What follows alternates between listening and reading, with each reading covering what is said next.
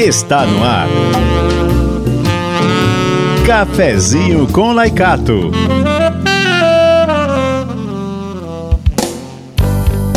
Olá, irmãos e irmãs. Mais um dia, mais uma manhã com o nosso cafezinho com Laicato. Eu, Graça Morim, da Comissão do Laicato, estou aqui com os meus irmãos para a gente conduzir esse momento tão específico, tão profundo que é o nosso cafezinho com Laicato. Já podemos iniciar nosso assunto de hoje, Alex Cabral? Podemos sim, Amorim. Porém, antes temos informações que a Kênia deixou de tomar café. Que história é essa, Kênia? Bom dia, Graça. Bom dia, Alex. Bom dia a todos e todas. Mas esses seus informantes estão espalhando uma pós-verdade.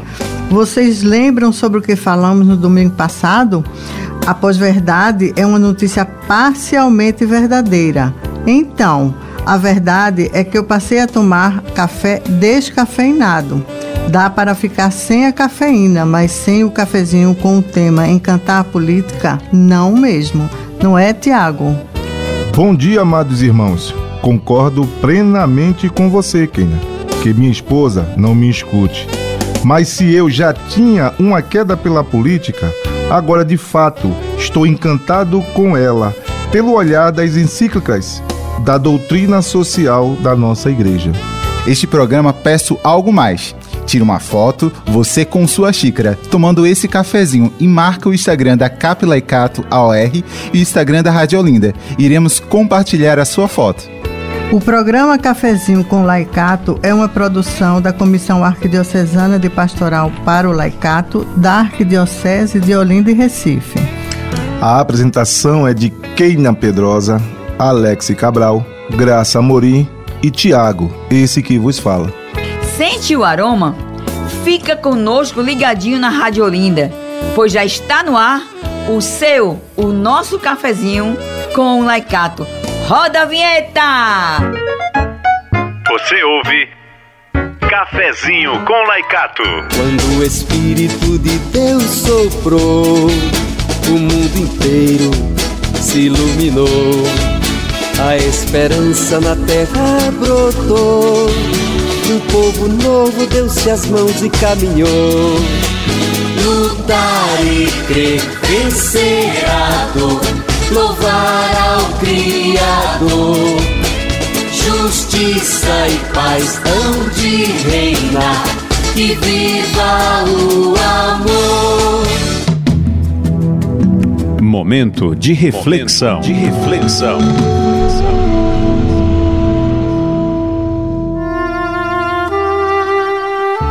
Agora partilhamos, nos apresentamos. Agora a gente vai ter o nosso momento oracional.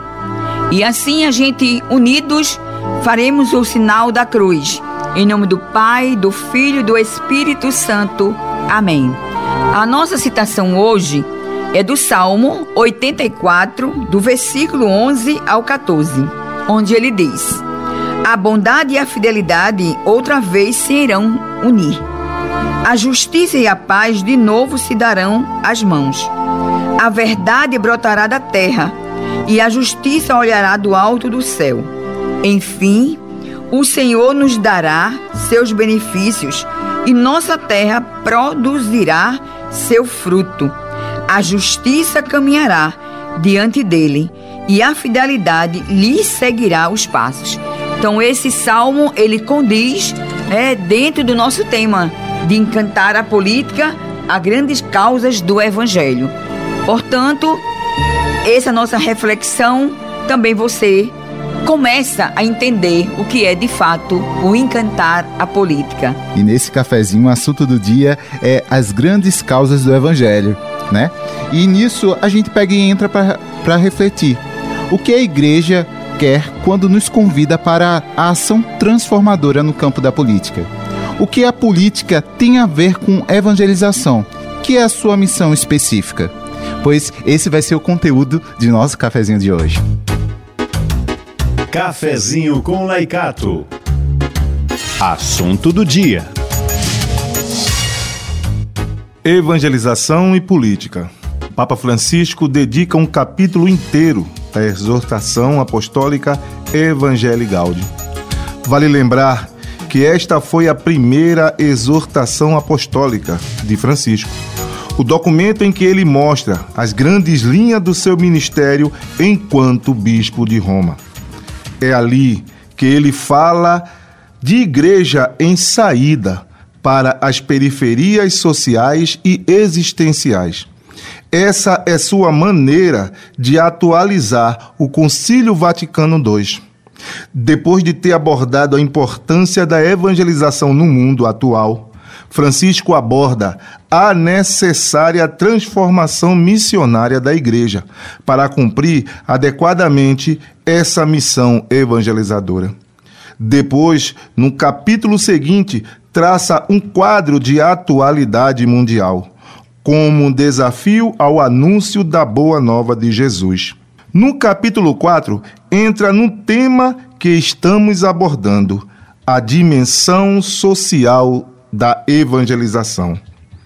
Vamos pegar um pouquinho do trecho que resume todo o capítulo.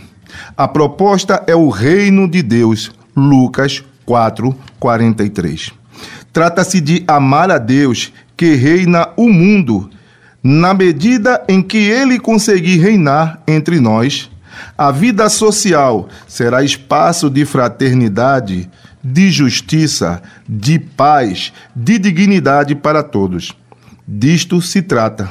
Fazer da vida em sociedade não um espaço de competição de cada um contra todos, mas um espaço de fraternidade geral, porque é assim que se reconhece que Deus está reinando todo esse grandioso objetivo da evangelização em dimensão social, o Papa Francisco vai desdobrar nas suas encíclicas seguintes: a Laudato Si, que trata sobre a nossa casa comum, a terra, e a Fratelli Tutti, que explica a proposta de construção deste espaço de fraternidade, de paz, de dignidade para todos.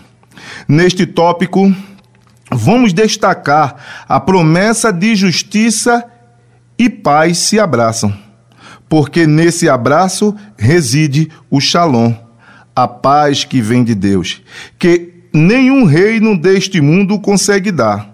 No tópico seguinte, veremos como essa proposta deve estender-se até a natureza, a grande comunidade da vida da terra, para completar-se o projeto da criação.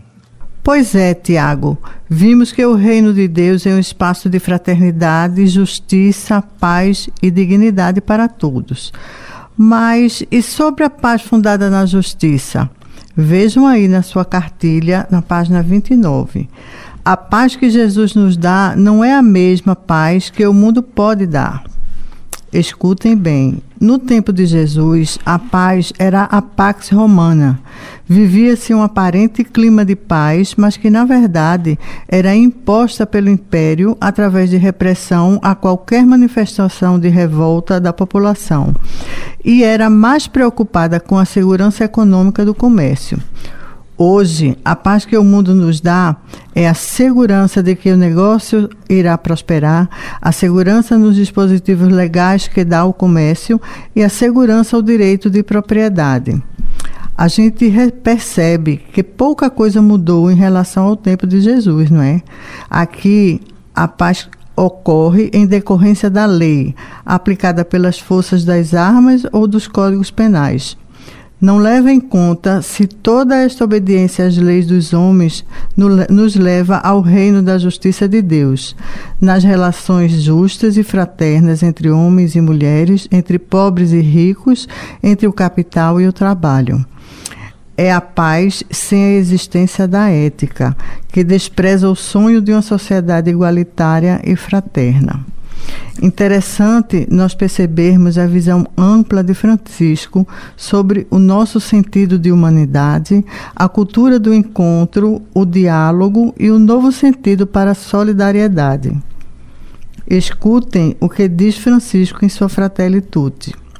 O isolamento em nós mesmos ou nos próprios interesses nunca será um caminho para voltar a dar esperança e realizar uma renovação, mas é a proximidade, a cultura do encontro. O diálogo que respeita as diferenças em busca da paz deve estar na base da atuação política de todas as pessoas de boa vontade. Acima de tudo, aqueles que se propõem a seguir Jesus. O diálogo, como meio de construção da paz, aliado à solidariedade com os que são injustiçados e não têm quem os defenda. E aqui a solidariedade é muito mais do que gestos esporádicos de generosidade. É pensar e agir em termos de comunidade, de prioridade de vida de todos. É lutar contra causas estruturais da pobreza, desigualdades e da deficiência daqueles três T's que abordamos anteriormente: terra, teto e trabalho. Ao falar de causas estruturais da pobreza, o Papa assinala um tema de grande importância, embora de difícil abordagem. É fácil perceber as causas individuais da pobreza e no polo oposto da riqueza, mas como é difícil perceber as estruturas que definem se a pessoa já ao nascer será rica ou pobre. Desde 1968, quando os bispos da América Latina e Caribe se referiram ao do, no documento de Medellín aos pecados estruturais. Este é um tema muito debatido no âmbito da, da Igreja Católica, que já há séculos tem focado os pecados individuais, mas não prestava a devida atenção aos pecados estruturais. Só recentemente ela veio a reconhecer seu erro ao apoiar-se a conversão forçada de, no, de povos indígenas no período colonial e a escravatura. Francisco fala de sua tristeza por a igreja ter demorado tanto tempo a condenar energicamente a escravatura e várias formas de violência. E completa dizendo que hoje, com o desenvolvimento da espiritualidade e da teologia, não temos desculpas. Foi o desenvolvimento da teologia ao apoiar-se nas ciências sociais que permitiu perceber as causas estruturais dos males que nos afligem. As estruturas sociais podem ser comparadas às estruturas de construções, alicerces, colunas e vigas, bem como instalações elétricas e hidráulicas. Elas sustentam todo o prédio e o tornam habitável. Mas quem nele habita nem sabe como estão, porque não ficam à vista. Só os próprios construtores e pessoas peritas conseguem perceber onde se localizam e como está seu estado de conservação. Assim também, a sociedade Podemos viver nela sem conhecer suas estruturas. Mas, se queremos transformá-la, temos que recorrer ao saber especializado das ciências sociais. É para esse problema que o Papa aponta ao falar de causas estruturais da pobreza. Não cabe nestes cadernos aprofundar esse assunto complexo, mas precisamos prestar atenção aos efeitos destrutivos do império do dinheiro para construir estruturas sociais que, que propiciem a paz e a justiça. E para nossa roda de conversa, a gente traz o padre Paulo Adolfo, certo? Secretário executivo do Centro Nacional de Fé e Política, Dom Helder Câmara, e que nos ensinou muito, né, em toda a formação que foi dada para o regional e nos encantou. E agora a gente traz ele para encantar a, a, gente nesse cafezinho. Bom dia, Alex. Bom dia a toda a equipe. Primeiramente, agradeço a oportunidade de falar com vocês e mais uma vez, não é? E tratando do tema do terceiro capítulo, Caderno Encantar a Política, o capítulo que eu considero ser o central, principal caderno, porque orienta-nos não somente para as eleições desse ano, mas também chama a atenção para toda a nossa ação social na igreja. As grandes causas do Evangelho. Uma pergunta que a gente sempre faz quando falamos de eleições, de política e colocamos a igreja nessa ação é o que é que tem a ver a evangelização com a política. E o Papa Francisco é, ajuda-nos, sobretudo na, no seu primeiro documento, a exortação apostólica é, Evangelii Gaudium, Alegria do Evangelho, ele nos ajuda sobre isso. Lá o Papa Francisco vai definir a evangelização como é, tornar o reino de Deus presente no mundo. Ora, o que, é o reino de Deus trazido por Jesus? O reino de Deus é uma situação, é um mundo, é uma realidade em que todas as pessoas vivam bem, vivam plenamente, vivam dignamente. E qual a definição política, a definição clássica de política? É a busca do bem comum, é governar o que é de todos. Portanto, aí há uma coincidência entre a proposta de reino de Deus e também a proposta da ação política. É aí que entra essa relação profunda entre fé e política. Então, esse, essa é a primeira grande causa do Evangelho que nos move, que nos leva a atuar no campo da política. A segunda grande causa do Evangelho é a paz fundada na justiça que o Evangelho propõe. Se lembrarmos bem, Jesus vai dizer na parte do Evangelho que ele veio trazer a paz, mas não a paz do mundo. Qual que era a paz do mundo a que Jesus se referia? No seu tempo existia a Pax Romana, que era a paz imposta pelo dominador. Hoje existem dois tipos de paz. Uma proposta de paz que o campo religioso faz e é chamada a teologia da prosperidade, em que a pessoa vive em paz à medida que tenha muitos bens e por isso é abençoada por Deus. Tem uma outra paz proposta pelo mundo de hoje, o mundo neoliberal, que vai na mesma linha, que é a paz é, da prosperidade financeira, dos bens financeiros também. Ora, essas duas propostas de paz do mundo de hoje, igualmente a Pax Romana, não são a paz que Jesus propõe.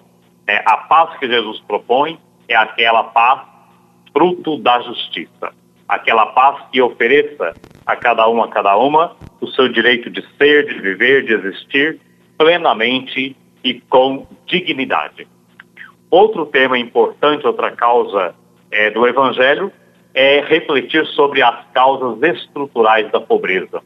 Diferentemente do que pensamos, a pobreza nunca é vontade de Deus e também não é culpa do pobre, como o neoliberalismo prega.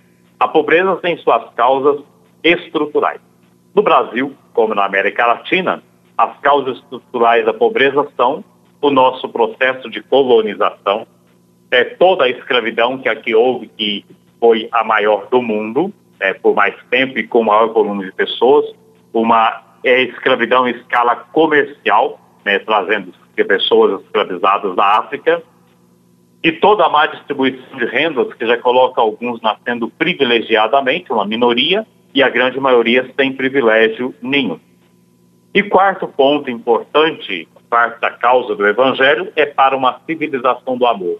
É, não basta somente construir a paz fruto da justiça, não basta descortinar as causas estruturais da pobreza. É preciso algo mais. Trabalhar a consciência das pessoas para que nós tenhamos uma civilização fundamentada no amor, na boa convivência, no respeito pelo diferente, na acolhida do outro. E essa construção não basta ter boa vontade, ela não é simples, ela não é fácil, mas ela é uma construção da luta do dia a dia. Então, Alex, essas são as grandes causas do Evangelho que estão lá no capítulo terceiro do projeto Encantar a Política e desejo a todos que estão nos ouvindo, a você também, que nós possamos ter uma boa ação até as eleições para que possamos construir, a partir do 1 de janeiro de 2023, um Brasil melhor, um Brasil acolhedor, um Brasil fraterno, um Brasil de paz, um Brasil para todos e todas os brasileiros e brasileiras. Um abraço a todos vocês. Cafezinho com Laicato.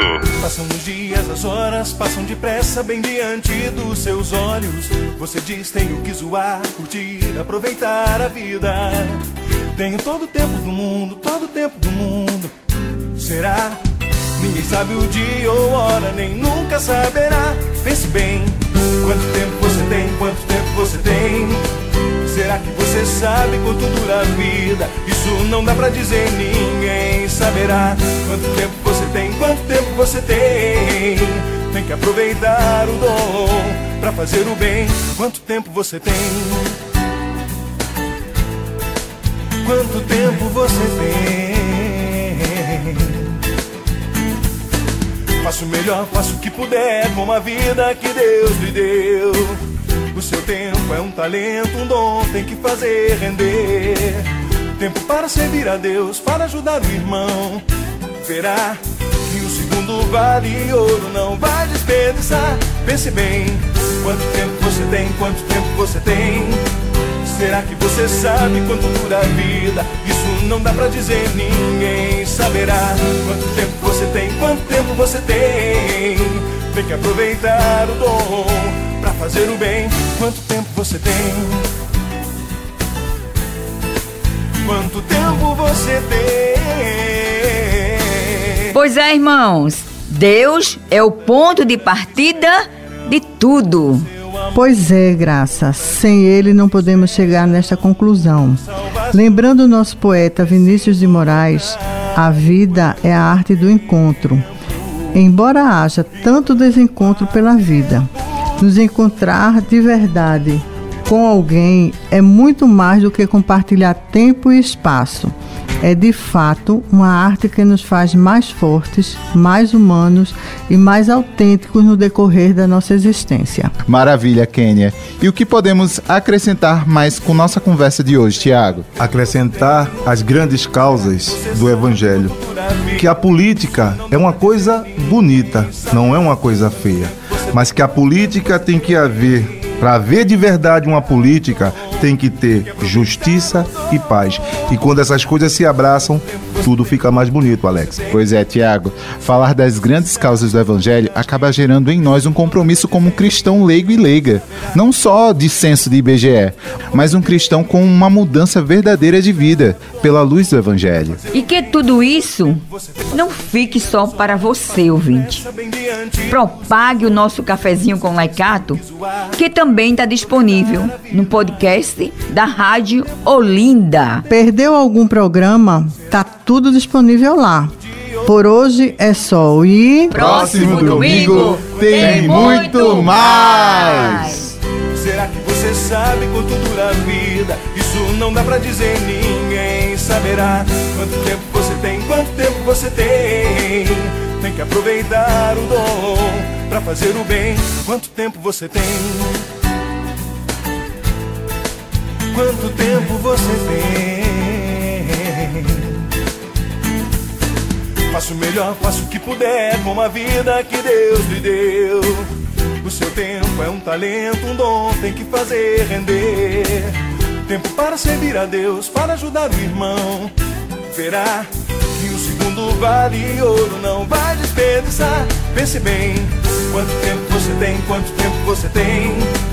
Será que você sabe quanto dura a vida? Isso não dá pra dizer, ninguém saberá. Quanto tempo você tem, quanto tempo você tem.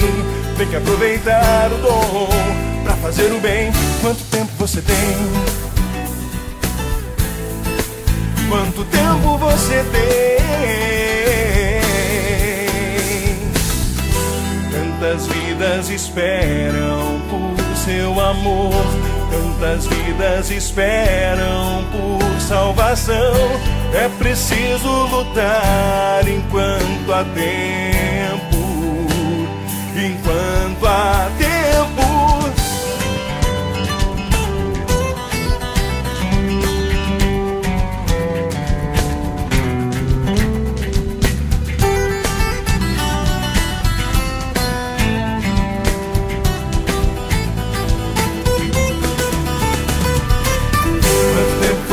Quanto tempo você tem? Será que você sabe quanto dura a vida? Isso não dá pra dizer, ninguém saberá. Quanto tempo você tem, quanto tempo você tem. Tem que aproveitar o dom, tem que aproveitar o dom. Quanto tempo você tem, quanto tempo você tem. Será que você sabe quanto dura a vida? Isso não dá pra dizer, ninguém saberá. Quanto tempo você tem, quanto tempo você tem. Tem que aproveitar o dom pra fazer o bem. Quanto tempo você tem? Você ouviu? Cafezinho com Laicato.